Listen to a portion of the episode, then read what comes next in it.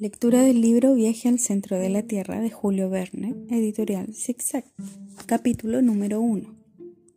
El domingo 24 de mayo de 1863, mi tío, el profesor Lidenbrook, regresó precipitadamente a su casa, situada en una de las calles más antiguas del barrio viejo de Hamburgo.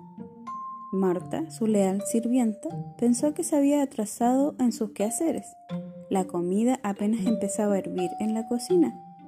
La que se va a armar, me dije. Espero que mi tío no venga con hambre, pues no hay nadie más impaciente que él en el mundo. Llegó el señor Lidenbrook, exclamó la pobre Marta, estupefacta, mientras abría la puerta del comedor. Sí, Marta, contesté, pero tú no tienes la culpa de no haber preparado la comida. Aún no son las dos. Es mi tío ¿Quién se ha adelantado a su llegada? ¿Y por qué ha vuelto tan pronto el señor Lidenbrook? Supongo que él no se lo explicará. ¡Oh, allí viene! Yo me voy. Señor Alex, hágalo usted entrar en razón, dijo Marta, retirándose hacia la cocina. Pero hacer entrar en razón al más irascible de los hombres era algo por encima de las posibilidades de un carácter tan tímido como el mío. Iba a retirarme a mi pequeña habitación, cuando el dueño de, casa, atravesando el comedor, entró presuroso en su despacho. Alex, ven, me dijo, en tono autoritario, lanzando su sombrero sobre la mesa. Yo no había tenido tiempo de moverme, cuando ya el profesor me gritaba con impaciencia. ¿Aún no estás aquí? Corrí al escritorio de mi temible maestro. No es que Otto Lidenbrook fuera una mala persona, lo confieso sinceramente. Pero si no cambia, cambio que creo difícil, morirá siendo el más original e impaciente de los hombres. Mi tío era el profesor de mineralogía en el Johannium. En ninguna de sus clases dejaba de enfurecerse una o dos veces, no le importaba en absoluto que sus alumnos asistieran o no a sus clases, ni el grado de atención con que le escuchaban. Verdaderamente explicaba para sí mismo y no para los demás. Era un sabio egoísta, un pozo cuya polea rechinaba cuando se quería sacar algo de él. En una palabra, era un avaro. En Alemania hay algunos profesores de esta clase. Por desgracia, mi tío no gozaba de buena dicción, por lo menos cuando se expresaba en público, lo cual es un defecto lamentable para un orador. En sus clases en el Johanneum balbucía con frecuencia, luchaba contra una palabra recalcitrante que no quería salir de sus labios. Esto lo ponía furioso. En la ciudad todos lo conocían, todos le conocían el disculpable defecto de mi tío y se divertían a su costa cosa que lo enojaba muchísimo. Pero su furor aumentaba las risas. Cuando quería que sea, era un verdadero sabio. Aunque a veces me rompía muestras de minerales por tratarlo bruscamente, unía el genio de un geólogo y la perspicacia de un mineralogista. Con el martillo, el punzón, la brújula y el soplete, el frasco de ácido nítrico en las manos, se sentía fuerte. Clasificaba sin titubear un mineral cualquiera entre las 600 especies que conoce hoy día la ciencia. Tal era el personaje que me llamaba con tanta impaciencia. Figúrense un hombre alto, delgado, de larga y afilada nariz. Sus ojos grandes se agitaban sin cesar tras unos enormes lentes. Gozaba de salud de hierro que restaba 10 años a los 50 que tenía, y andaba a grandes zancadas, manteniendo sus puños sólidamente cerrados, como signo de su temperamento impetuoso. Vivía en una casita de su propiedad, edificada mitad en madera y mitad en ladrillo, a orillas de uno de esos sinuosos canales que cruzaban por el centro del más antiguo barrio de Hamburgo, la fachada estaba un poco inclinada y el tejado ladeado como la gorra de un estudiante, pero en conjunto la edificación se mantenía sólidamente en pie gracias a un viejo olmo que sostenía su pared principal. En la casa vivíamos con él, su ahijada Grauben, una muchacha de 17 años, la criada Marta y yo, que, en mi doble condición de sobrino y huérfano, le ayudaba en la preparación de sus experimentos. Confieso que me dediqué con entusiasmo a las ciencias mineralógicas. Por mis venas corría sangre mineralogista y no me aburría nunca en compañía de mis valiosos pedruscos. En resumen, vivía yo feliz, a pesar del carácter impaciente de mi tío, que me quería mucho, aun cuando se comportara conmigo un poco brutalmente. Pero era un hombre que no sabía esperar, que llegaba incluso a apremiar a la naturaleza. En primavera plantaba flores en los maceteros de losa de su salón e iba todas las mañanas sin falta a tirarle unas hojas para acelerar su crecimiento. A un ser tan original no le quedaba otra que obedecerle. Por eso acudí corriendo a su despacho.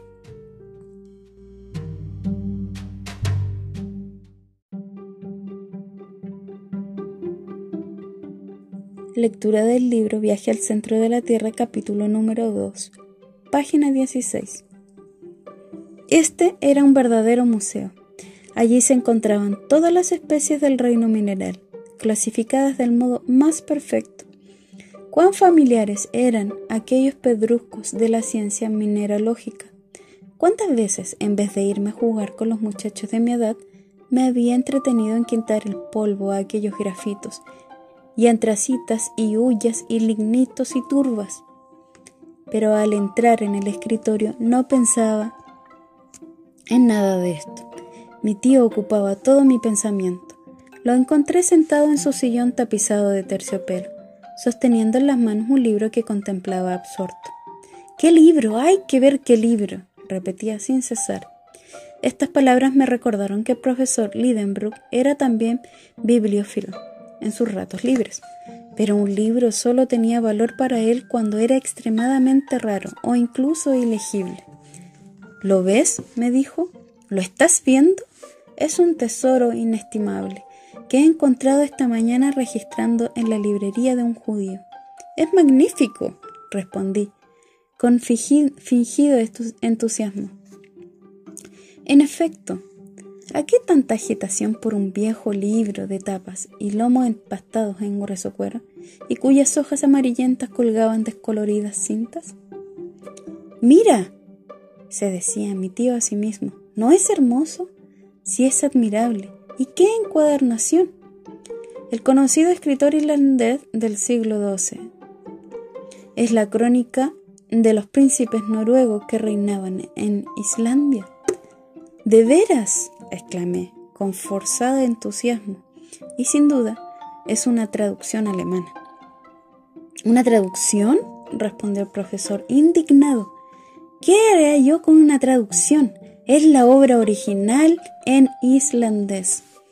Ah, exclamé algo excitado por la curiosidad. Y está bellamente impreso. ¿Impreso? ¿Crees acaso que se trata de un libro impreso? Es un manuscrito ignorante, un manuscrito rúnico. ¿Rúnico? Sí. ¿Vas a pedirme ahora que te explique esta palabra? No, no es necesario, contesté, con el acento de un hombre herido en su amor propio. Pero mi tío continuó instruyéndose a pesar, a pesar mío, sobre cosas que apenas me importaban saber. Las, las runas, prosiguió, eran tipos de escrituras usados en otro tiempo en Islandia y según la tradición fueron inventadas por el dios Odín. Y se interrumpió de pronto un, un sucio pergamino. Se interrumpió de pronto, un sucio pergamino se deslizó de entre las hojas del libro y cayó al suelo. Mi tío se apresuró a recogerlo ávidamente un antiguo documento guardado tal vez desde el tiempo inmemorial dentro de un libro viejo.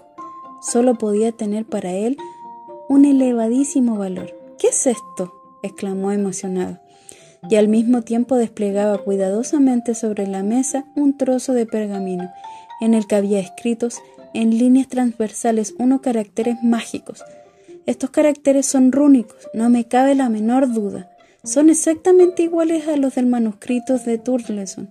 Pero, ¿qué significan? Como el rúnico me parecía una invención de los sabios para embaucar a los ignorantes, no me extrañó que mi tío no lo comprendiera. Así me lo hizo suponer el movimiento de sus dedos que empezaban a temblar violentamente.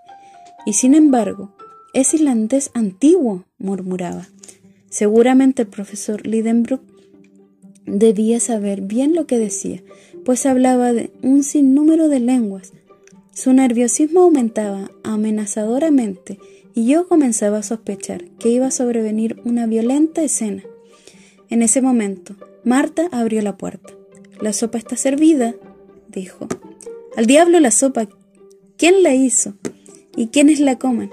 Marta huyó despavorida. La seguí y sin saber cómo me encontré en el comedor sentado en mi sitio de costumbre. Nunca he visto tal cosa, decía Marta que el señor Lidenbrook falte a la mesa. Esto presagia algo grave.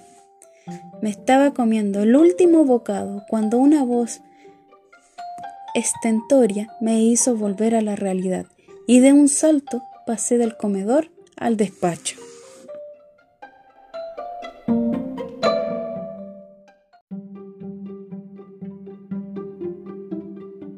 Lectura del libro Viaje al centro de la Tierra de Julio Verne, capítulo 3, página 19. Evidentemente es rúnico, decía el profesor, frunciendo el ceño.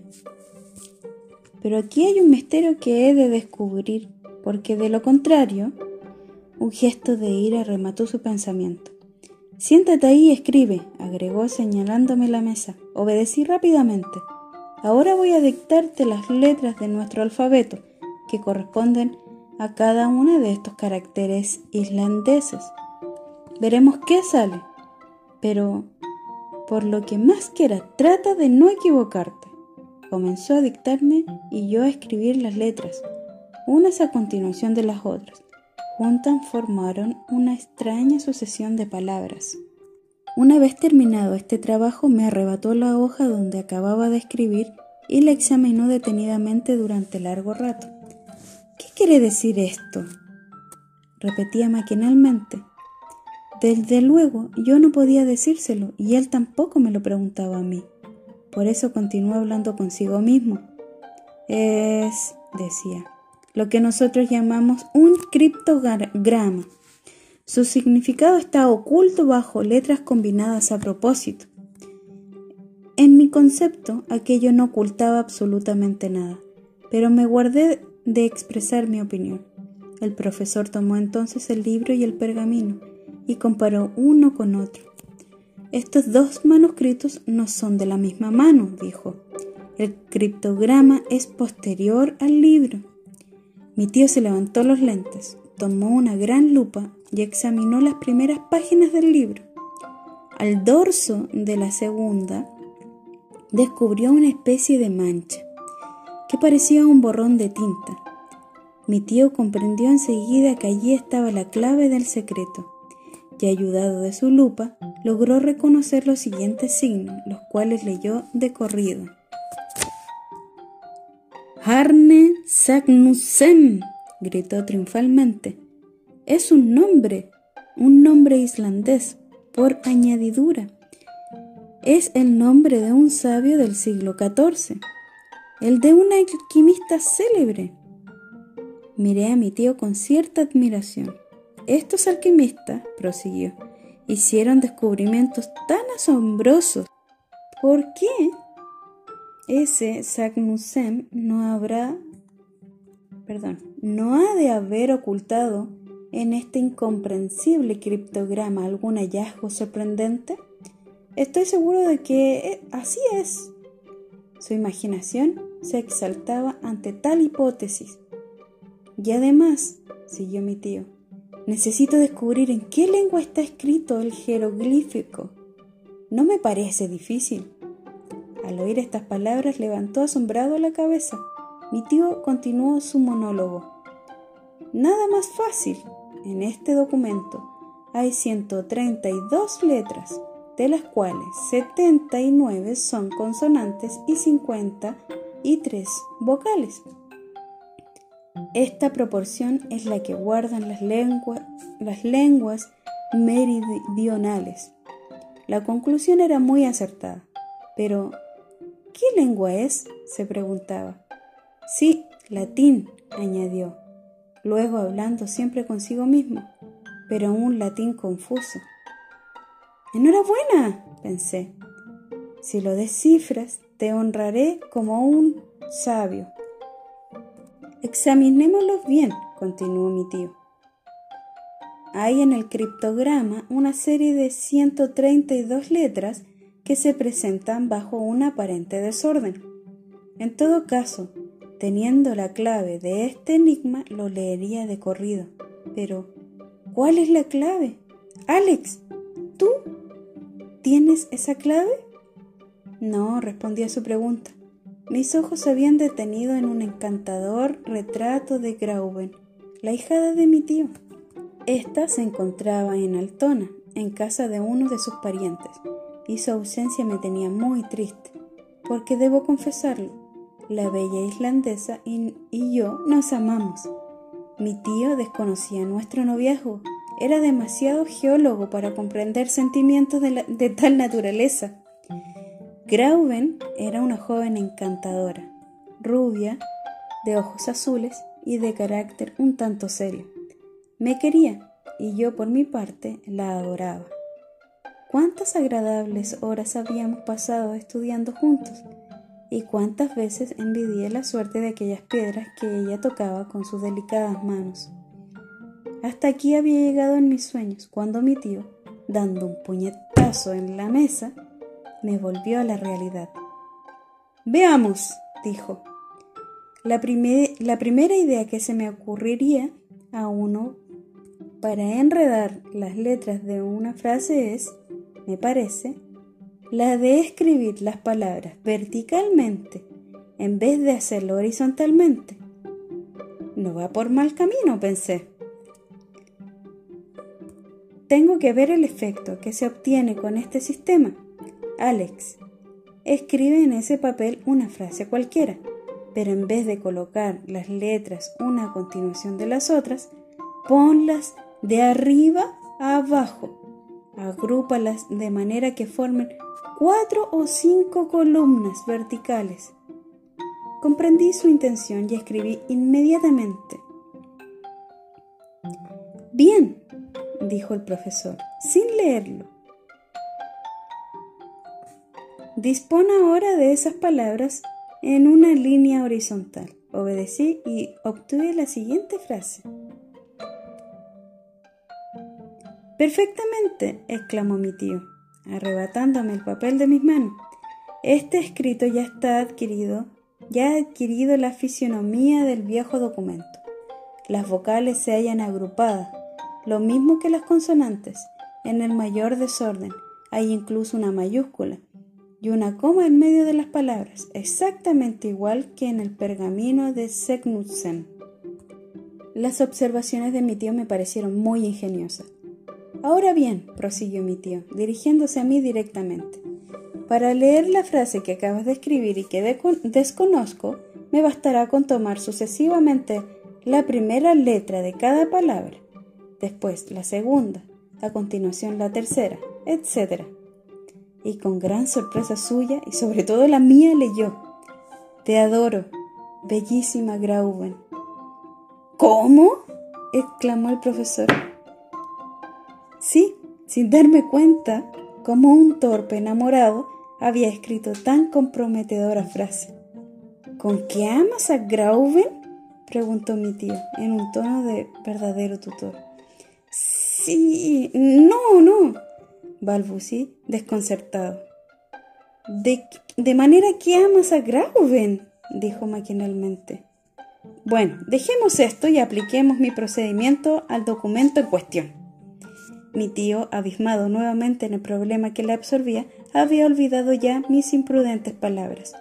Imprudentes digo, porque la cabeza del sabio no podía comprender las cosas del corazón. En el instante de realizar su intento decisivo, los ojos del profesor Lidenbrook despedían chispa a través de sus lentes. Sus dedos temblaban al tomar otra vez el viejo pergamino. Estaba realmente emocionado.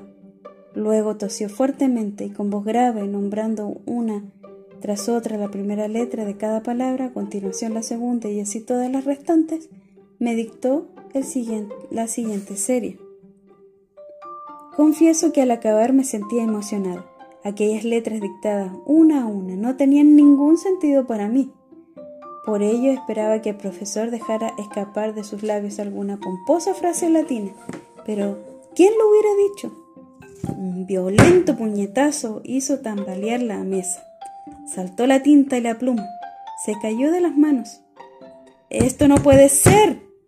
exclamó mi tío furioso. No tiene sentido. Y atravesando el despacho como un proyectil, bajó de la escalera igual que una luz, salió a la calle y se alejó velozmente.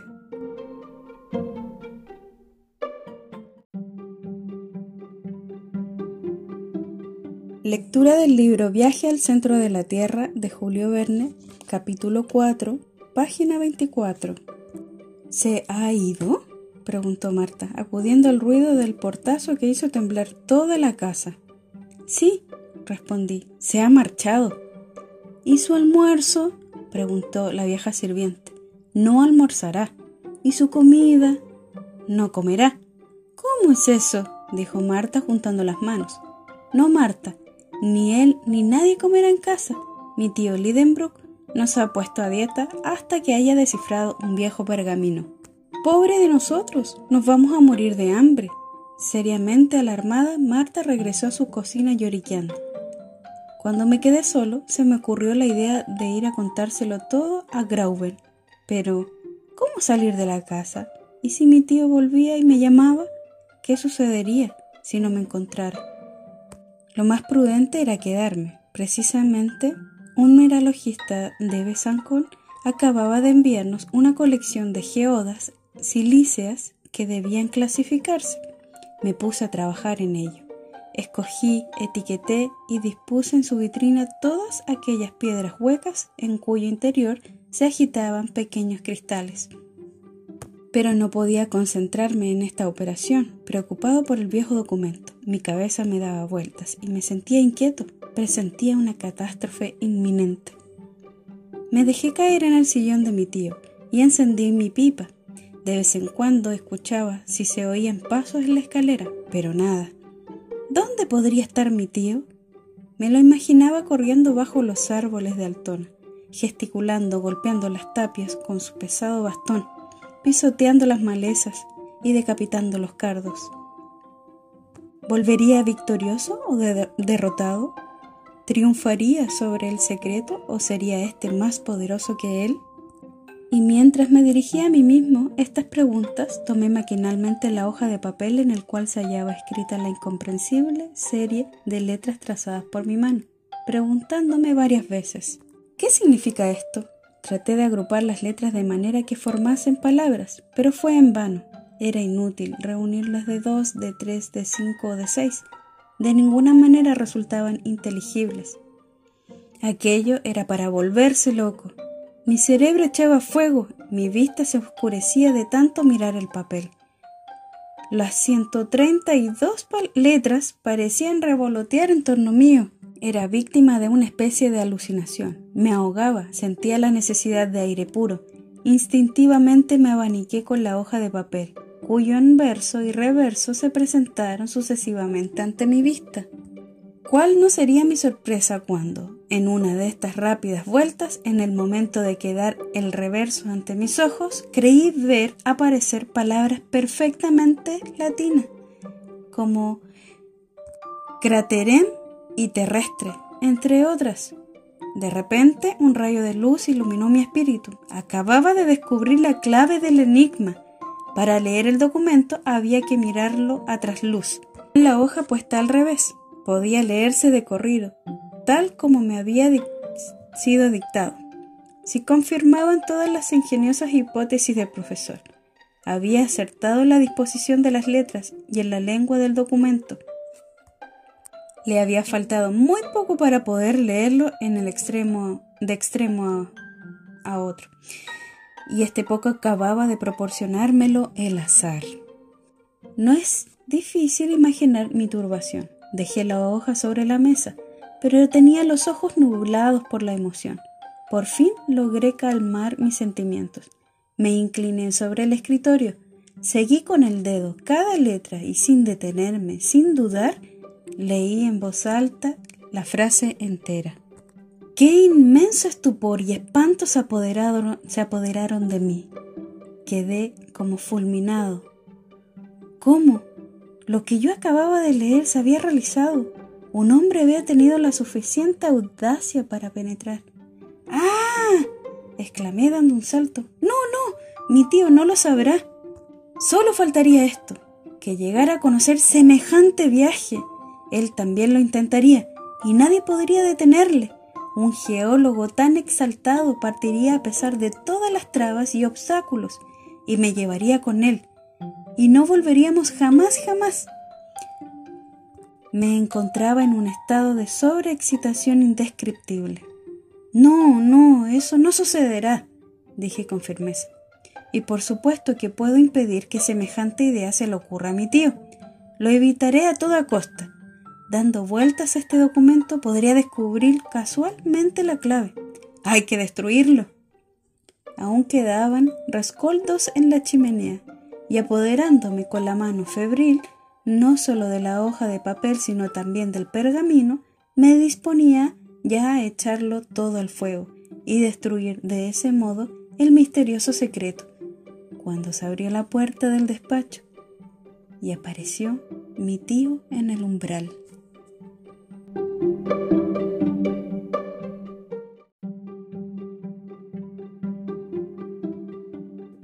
Del libro Viaje al centro de la Tierra de Julio Verne, capítulo 5, página 29. Apenas tuve tiempo de dejar sobre la mesa el documento. El profesor Lidenbrook parecía profundamente preocupado, como si su obsesión no lo hubiera abandonado un solo momento.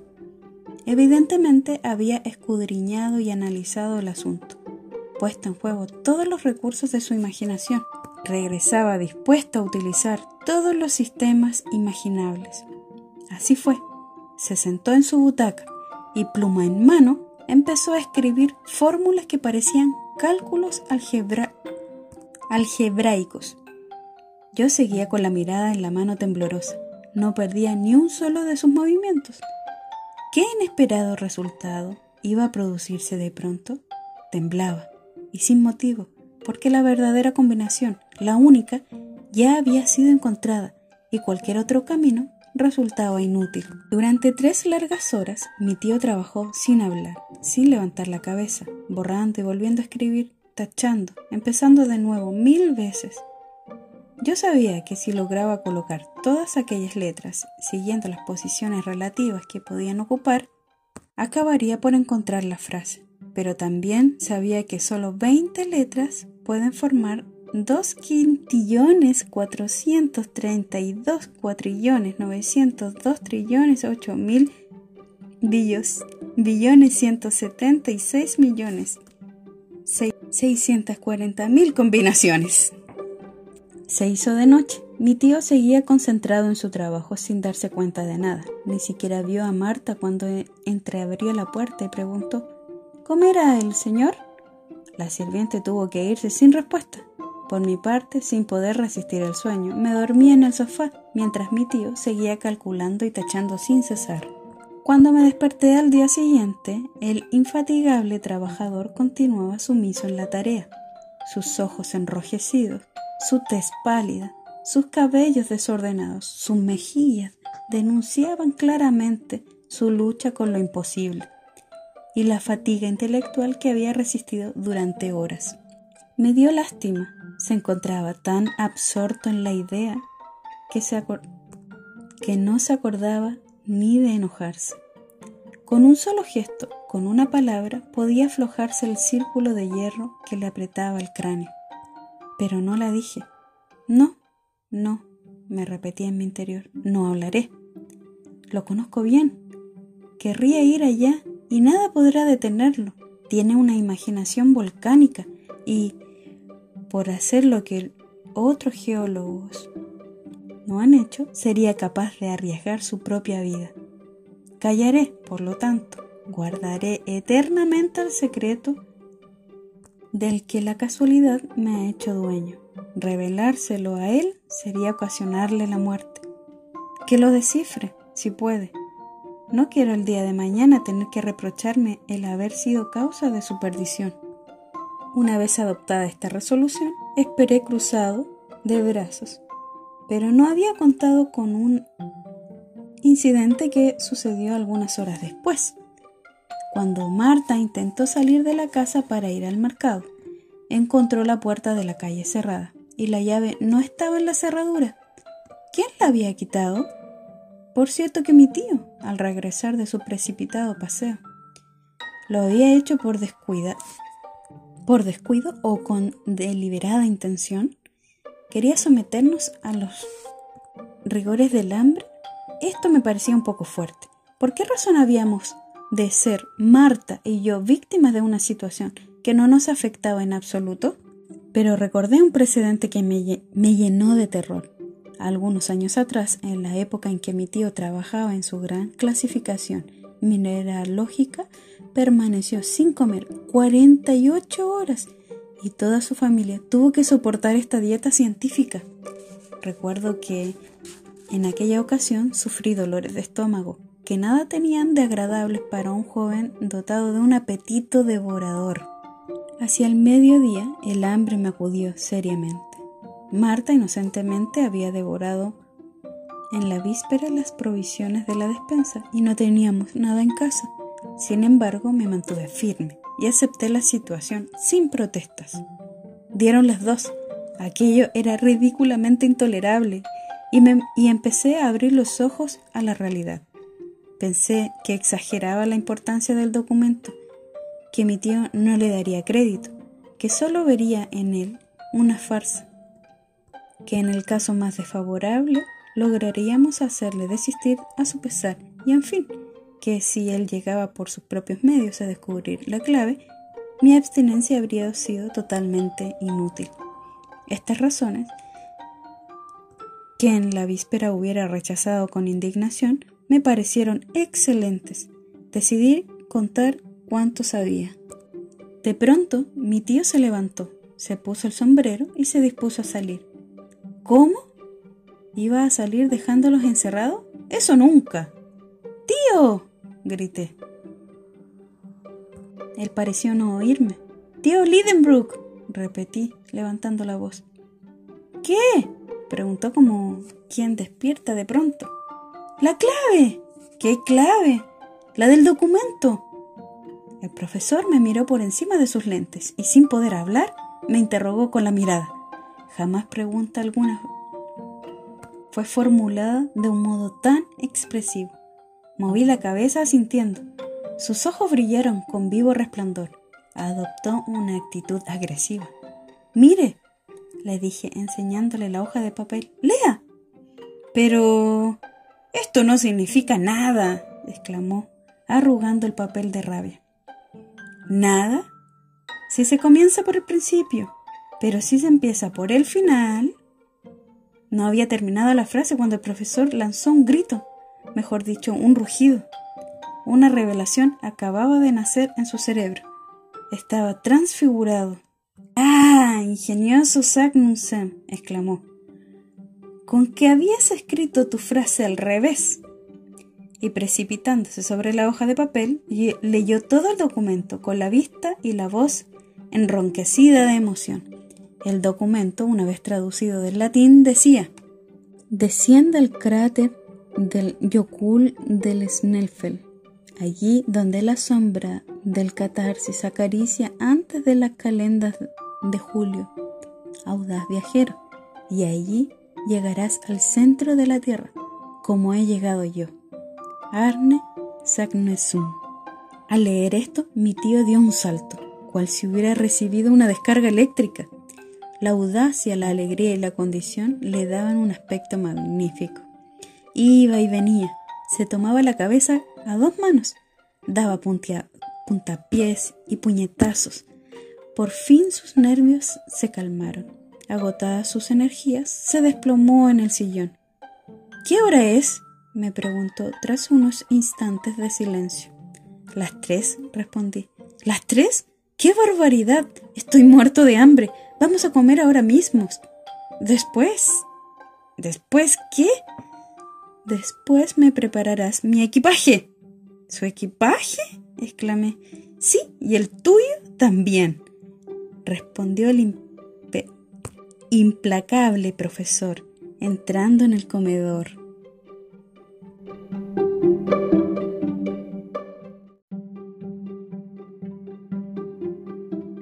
Lectura del libro Viaje al centro de la Tierra, capítulo 6. Al oír estas palabras, un escalofrío me recorrió el cuerpo, pero me contuve y resolví poner buena cara. Solo con argumentos científicos podría detener al profesor Lidenbrook. ¿Ir al centro de la Tierra? ¡Qué locura! Reservé mi opinión para el momento oportuno y ocupé únicamente de la comida.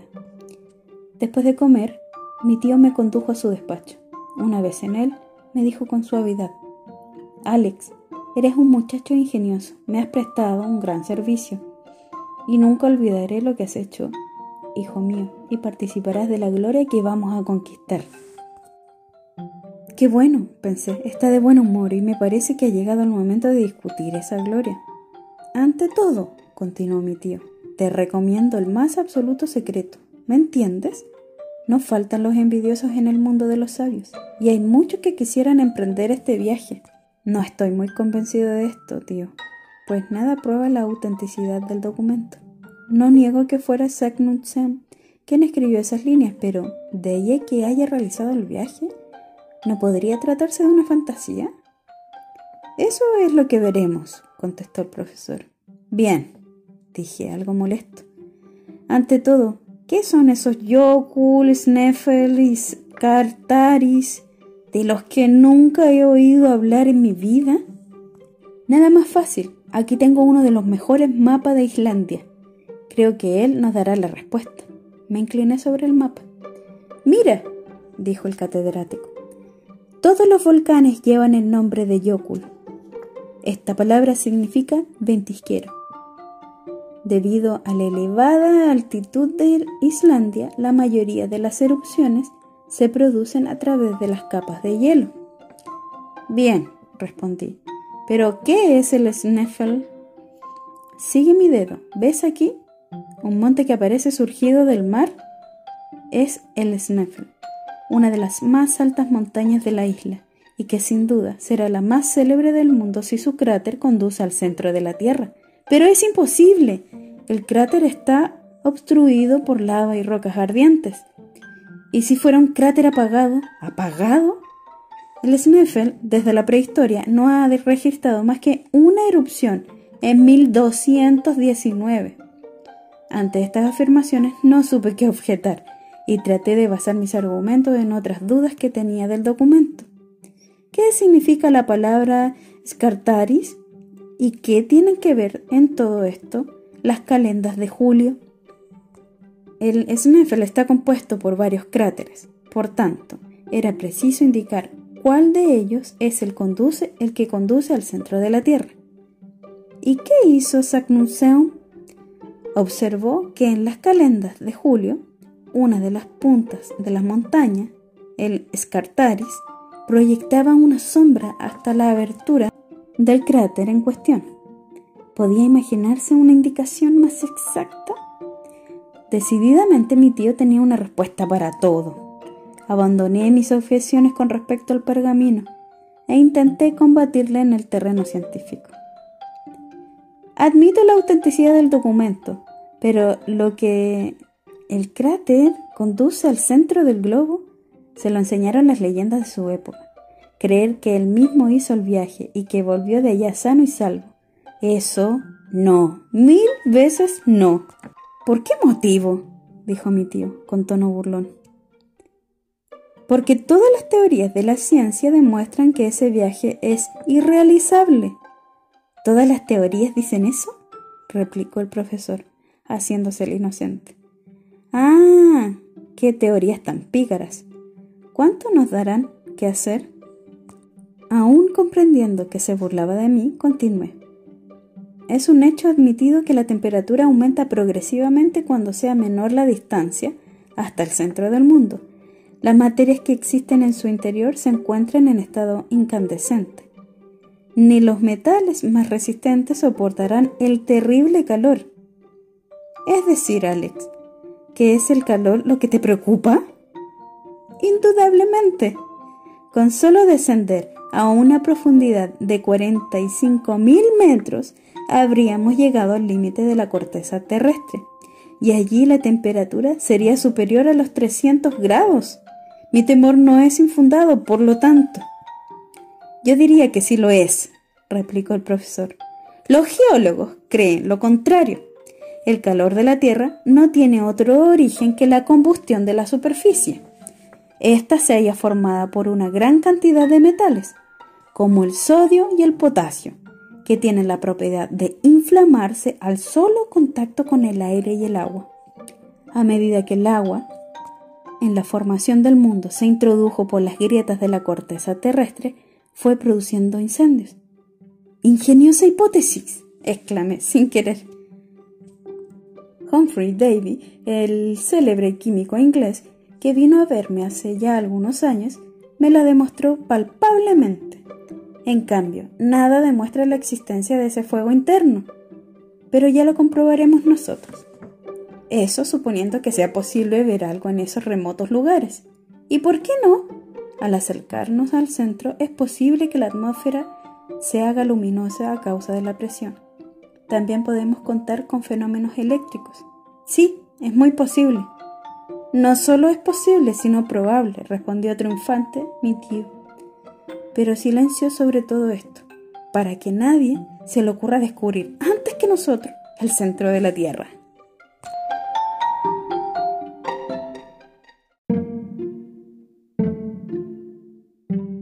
Lectura del libro Viaje al centro de la Tierra de Julio Verne, editorial Zigzag, capítulo número 9. El día 2, a las 6 de la mañana, nos encontrábamos a bordo de la Valquiria. El capitán nos condujo a unos camotes muy pequeños instalados bajo una especie de puente. ¿Tenemos buen tiempo? preguntó mi tío. Inmejorable, respondió el capitán Van Jarme. Viento sudeste. Vamos a salir del Sund con viento en popa y todas las velas desplegadas. La Valquiria era muy rápida, pero con esta clase de barco nunca se sabe lo que va a durar el viaje transportaba Reykjavik, carbón, utensilios de cocina, losa, vestido de lana y cargamento de trigo. Cinco tripulantes, todos daneses, bastaban para atender a las maniobras. ¿Cuánto durará la travesía? preguntó mi tío al capitán.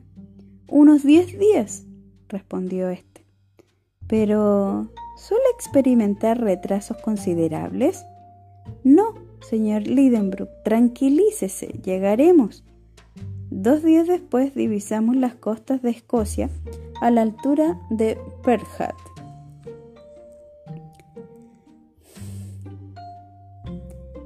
Y la Valquiria puso rumbo hacia las Faroe, pasando entre las Orcadas y la Setland. El día 3 reconoció al capitán de Isla Millagnes es el más original de este grupo y a partir de este momento puso proa hacia el cabo Portland, situado en la costa meridional de Islandia. La travesía ofreció no ofreció ningún incidente notable. No me mareé, pero mi tío estuvo enfermo todo el viaje.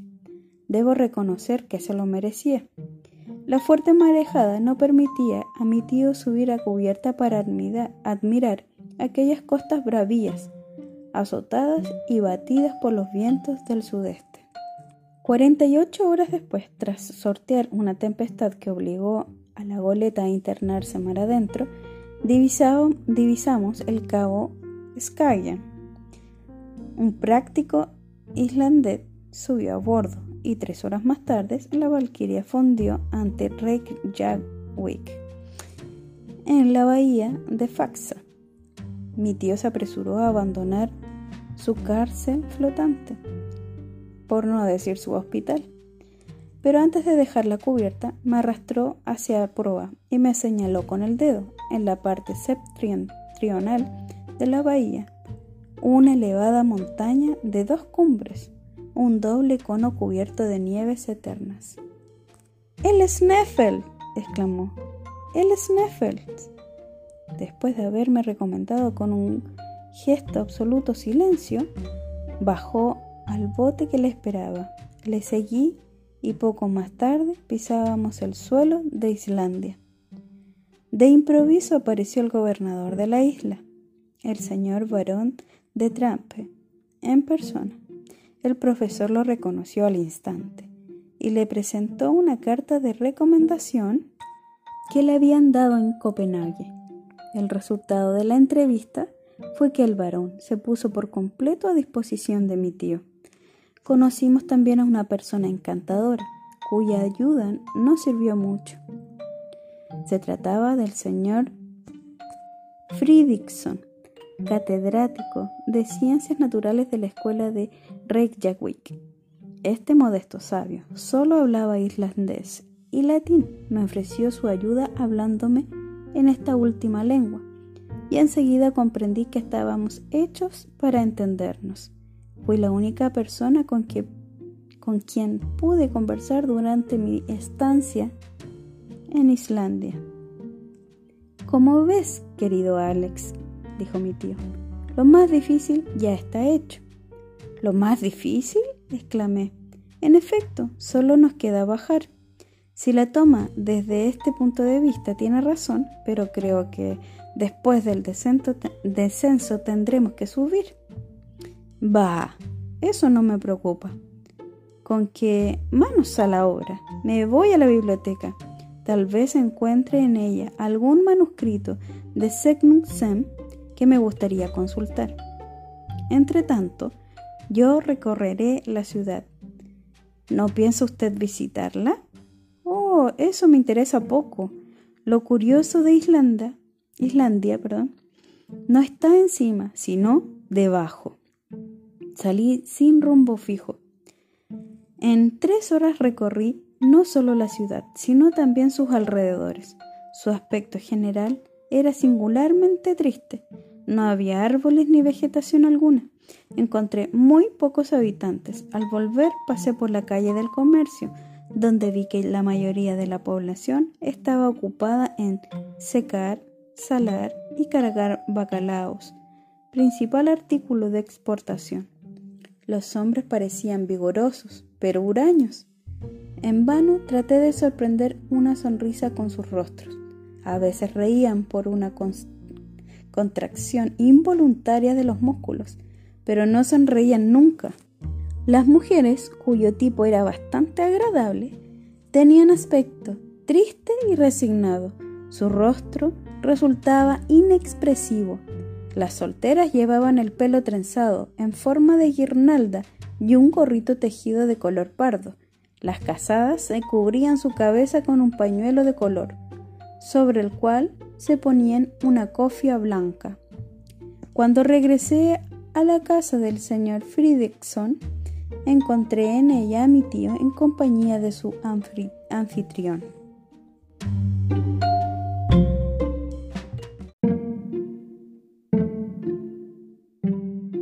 Lectura del libro Viaje al centro de la Tierra de Julio Verne, editorial Zigzag, capítulo 10.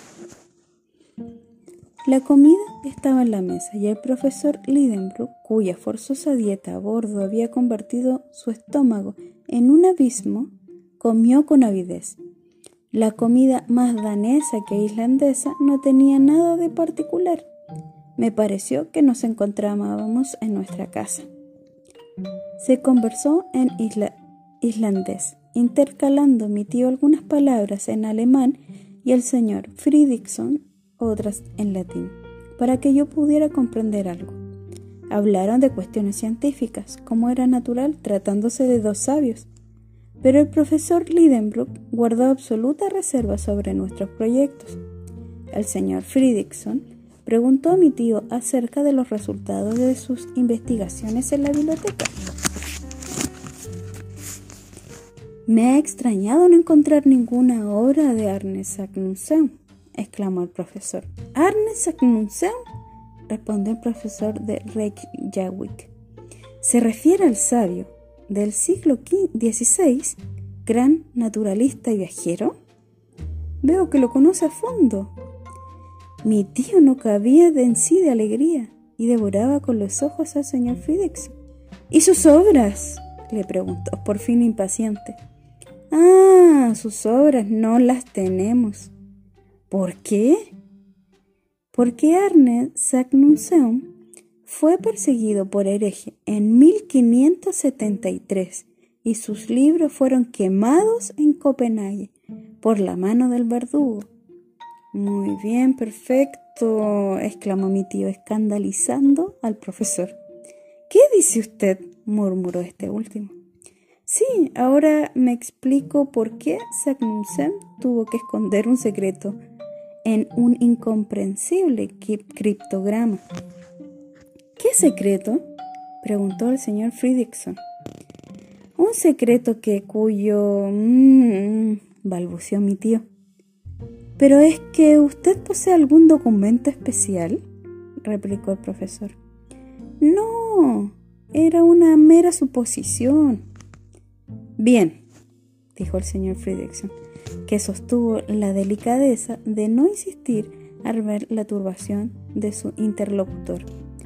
Espero que no se irá de la isla sin haber estudiado sus riquezas mineralógicas. Sin ir más lejos, mire allí. Ese monte que se eleva en el horizonte es el Sneffels. ¡Ah! exclamó mi tío. ¡El Sneffels! Sí, señor, uno de los volcanes más curiosos y cuyo cráter rara vez se visita. Pues bien, dijo mi tío, cruzando las piernas con fuerza para no saltar de emoción. Deseo empezar mis estudios geológicos por ese Sneffels o Fessels, como ha dicho usted. Neffel, respondió amablemente el señor Fridrickson.